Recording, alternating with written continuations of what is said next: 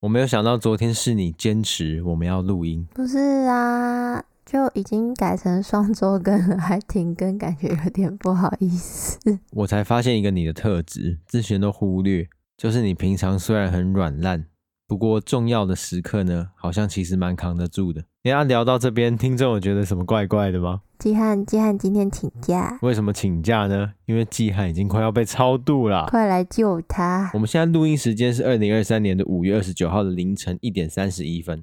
哦不，二十九号了。对，二十九号。那六月一号会发生什么事情呢？六月一号就是艺术空间要开幕了，那还有很多事情还没做完，所以我相信季汉现在还在那边做事。没错，所以季汉今天要跟大家请假哦。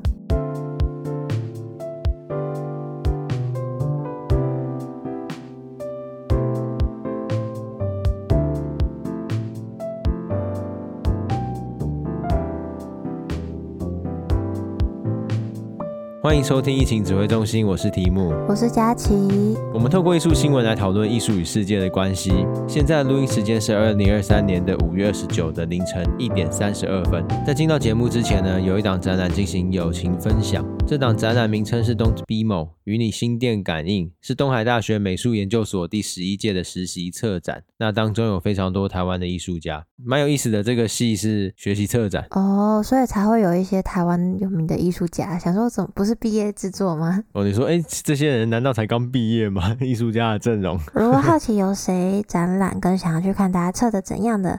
就记得去看东海大学这次的毕制哦。他们的展览日期到六月十五号，所以听到节目的时候都还可以过去看看。上次聊新闻呢，已经是一个月之前了。我和佳琪还是有预备一些重点新闻啊。当你家突然发现了一幅巨额的画作，会发生什么事呢？你的意思是有一个人家里面的墙壁外面被画了 Banksy 的作品？没错，Banksy 很幸运也很不幸的选在一对英国的夫妇他们的外墙作画。自从 Banksy 在他们的墙外作画之后呢，这个天上掉下来的礼物就变成超级大噩梦。可是为什么是噩梦？他就在那边不就没事吗？因为大家会去朝圣 Banksy，然后朝圣这已经算是优良观众了，还会有很多一直想要去搞破坏的人。那只要有人破坏，他们就一定要去保护这幅画。所以这对夫妇还要帮忙维护这个作品。没错，所以这就是活生生的噩梦啊！如果知道会这样，他们当初应该看着 Banksy，不要让他在外面画画的。因为除了会有人来搞破坏，还会有小偷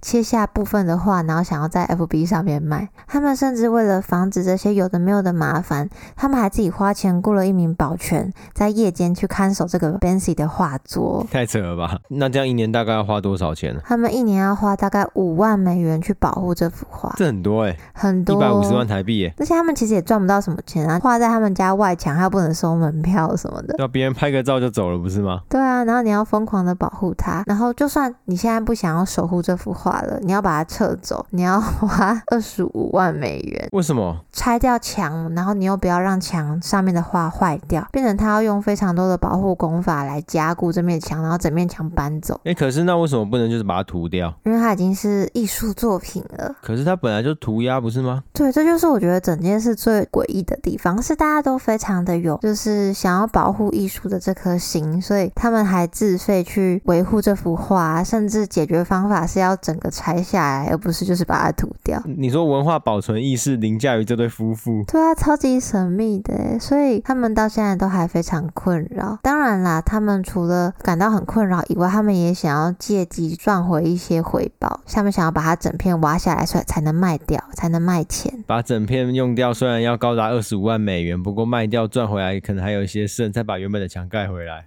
没错，Banksy 隔一个礼拜要去那边画一只海鸥。Banksy 跟他们有仇吧？拜托不要。好强哦！这艺术什么时候有这么强大的力量？应该是 Banksy 为什么可以有这么强大的力量？这阵子不是大家都在讲那个台大经济系学会事件，就很多人都对于幽默、歧视和言论自由展开非常多的激烈讨论。我觉得很多讨论是好的，没错啦，但绝对不是合理化他们做出这些言论的理由。哦，对啊，当然不能倒果为因嘛，所以我挑选了一个国外也非常激烈的大学艺术系事件给大家参考参考。也是这种讲话出了点问题的事件吗？没有，比较像是里面也有言论自由跟歧视这个元素。就这个事件呢，是发生在今年五月。纽约大学下面的 Hunter College 发生了一起艺术系教授解雇事件。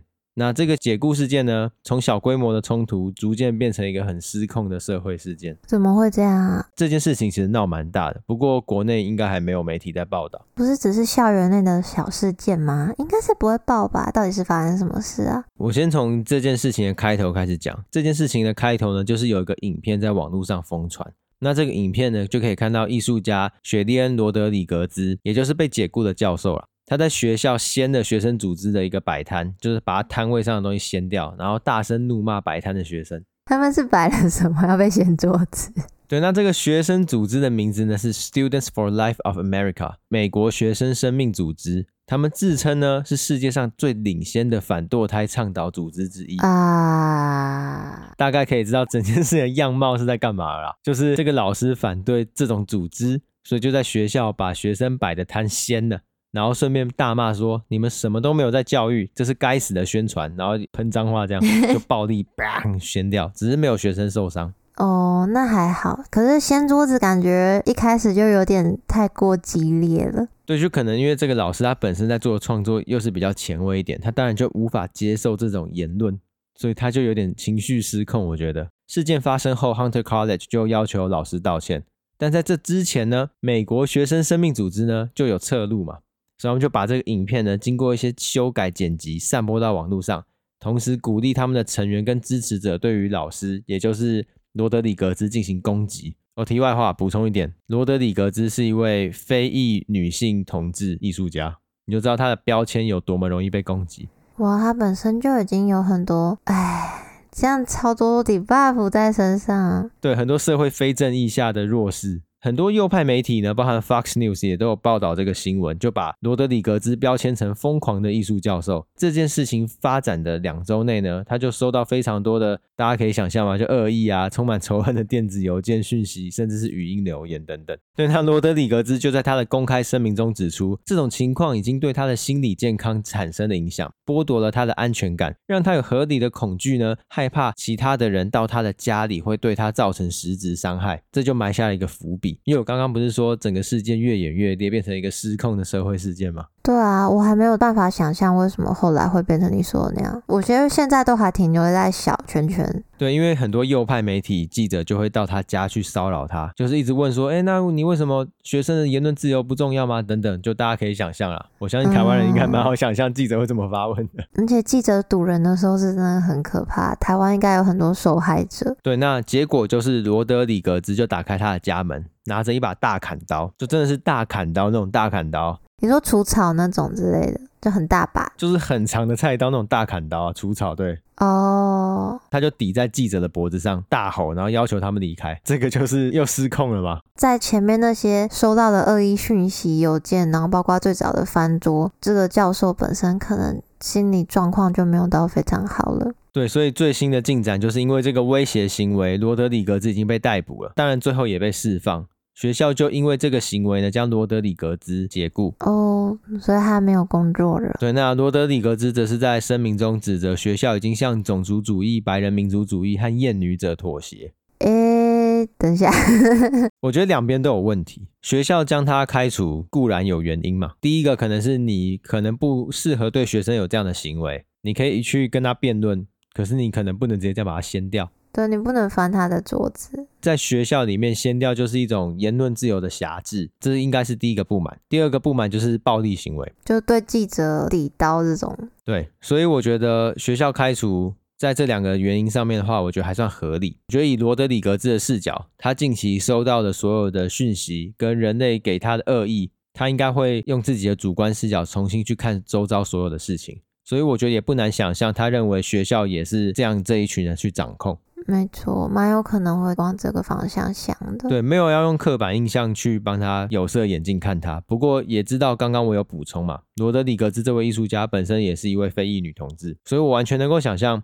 网络上有多少歧视性的笑话和针对性攻击。他原本刚开始只是想要讨论堕胎跟反堕胎，可我相信一定没有人在讨论这件事情。一定一堆人在贴标签，然后攻击你的标签，然后又会有人说，你看这种人还可以当老师，是不是又怎么样怎么样？哎，体制问题什么的。我就想到很多对于这种像同志啊，或是非议啊，他们都会觉得是什么上了很多层 buff，就是网络上的玩笑都会这样子开，说什么哇他是先什么生理男，什么心理女之类，然后又喜欢什么又穿什么，就其实大家常常在网络上用这些言论开玩笑，说我、哦、这样他就是 SJW 无敌金身了，开玩笑开久了，大家可能会忘记，他们之所以有你们开的这种玩笑，是因为他们在实际的社会上是非常的弱势，或是很多时候是被歧视的。就这种玩笑开久了，大家就会忽略原本发生什么事情，会有点可怕。就是轮不到你们说嘴啦，真的，就帮他都来不及了，还来乱。对呀、啊，虽然教授一开始先作真的是蛮可惜，就让那个堕胎的讨论消失了。不过我觉得这个 Students for Life of America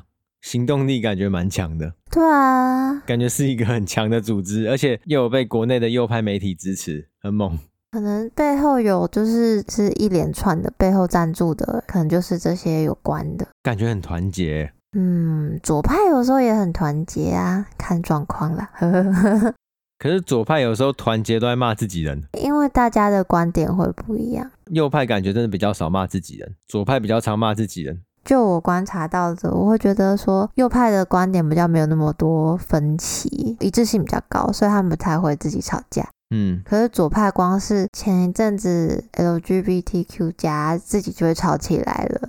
就是每个人的定义都不一样啊。因为我原先在看这篇新闻的时候，我也想说，哎，难道因为掀翻学生摆摊的桌子就要被辞退吗？然后我一直查，一直查，才发现看到一些影片，因为我想要查他到底是怎么。掀的这个摊位跟骂了什么？嗯、因为我不想要只看文字就知道哦，他到底是不是被描述的这样子？说不定他只是撞倒桌子。没有，然后结果我查影片，他拿了一个大砍刀。我想说，不是我，这是什么东西？我那时候还没有了解事情全貌。我想说，哎，不是掀桌子吗？为什么拿大砍刀？天哪，老师也是多灾多难。对，不过也有媒体说那些记者就是非法行为。嗯，我觉得蛮有可能的耶。所以这个大砍刀其实还是有点讨论空间的。不过他后来还是出来了，我觉得应该就是没有到太严重。那这样子，他是不是就用他的视角，就特别觉得学校辞退他，只是因为掀桌？因为假设被逮捕也被释放，也没有罪名。那的确，他的视角的确就会觉得学校有点没站在他这边。用这样子来看，应该正常人都会有情绪。而且他已经被一些死亡威胁的信件骚扰两周了，那个应该一一般人都扛不住，公众人物都不一定扛得住，一般人应该扛不住。我觉得我应该扛不住。没错，感觉超烦的，就是每天信箱打开，然后 FB、IG、Line 打开，就被一堆带有恶意的讯息洗版，想想就觉得很可怕。然后记者在那边敲门。对啊，电影很常演，就是外面围一堆记者，然后主角们就会关在里面，用窗户的那个窗帘缝缝偷看。接下来这个新闻有点像是延伸补充哦。我们上次聊到这个好久以前了，我们上次聊是我们在讲抄袭吧？这个新闻呢，就是之前我们提过摄影师跟安迪沃荷官司。那在前些日子里，最高法院的大法官以七比二裁定。摄影师胜诉，也就是 Andy Warhol 侵权，对，他不能使用这个摄影师拍摄王子的照片来做创作的材料。他们觉得这不是合理使用啊，尤其是他这个创作是放在杂志上面的，就还有涉及一些商业的行为，他们的官司就输了。算是补充一下我们之前提过的啦。这个判决很嗨诶。他其实，在最一开始的时候，安迪沃赫这边是赢的。第二轮摄影师不爽，摄影师就往上告，所以第二轮换摄影师赢。然后摄影师赢了，安迪沃赫那边又不爽了，再往上就到最高了。最后就是摄影师赢了二比一，不是 不能这样二比一。摄影师让一追二。对，所以是让一追二。不过他这次的法官的讨论，我觉得比较特别，所以有蛮多国外的新闻媒体也有在讨论这件事情。大法官他的裁决是指出，安迪沃荷的作品和摄影师的原始照片在商业上的目的并没有明显的不同，都是来介绍王子这个人相关的杂志文章配图片，所以他们觉得它不属于合理使用的范围。判摄影师胜诉。你的意思是，假设 Andy Warhol 这张图片不是用在讨论王子的杂志，而是可能他是其他的创作，这个图片可能就不一定会是侵权。对，他这次的判决比较多是描述在商业目的上有没有相似，所以 Andy Warhol 这边就输掉了。所以大法官他的立场可能比较像是这个杂志如果没有 Andy Warhol 这张图片的话，他应该会使用那个照片。嗯，我我看他们的一些新闻稿写起来有点像这样子。那因为他已经侵占到他原本可能的商业范围，他就认为这不是合理使用。我觉得逻辑应该是这样。对，所以有一些挪用可能还是安全的啊。那 Andy Warhol 他们基金会没有表示哦，输了呢？有啊，他们表示很失望。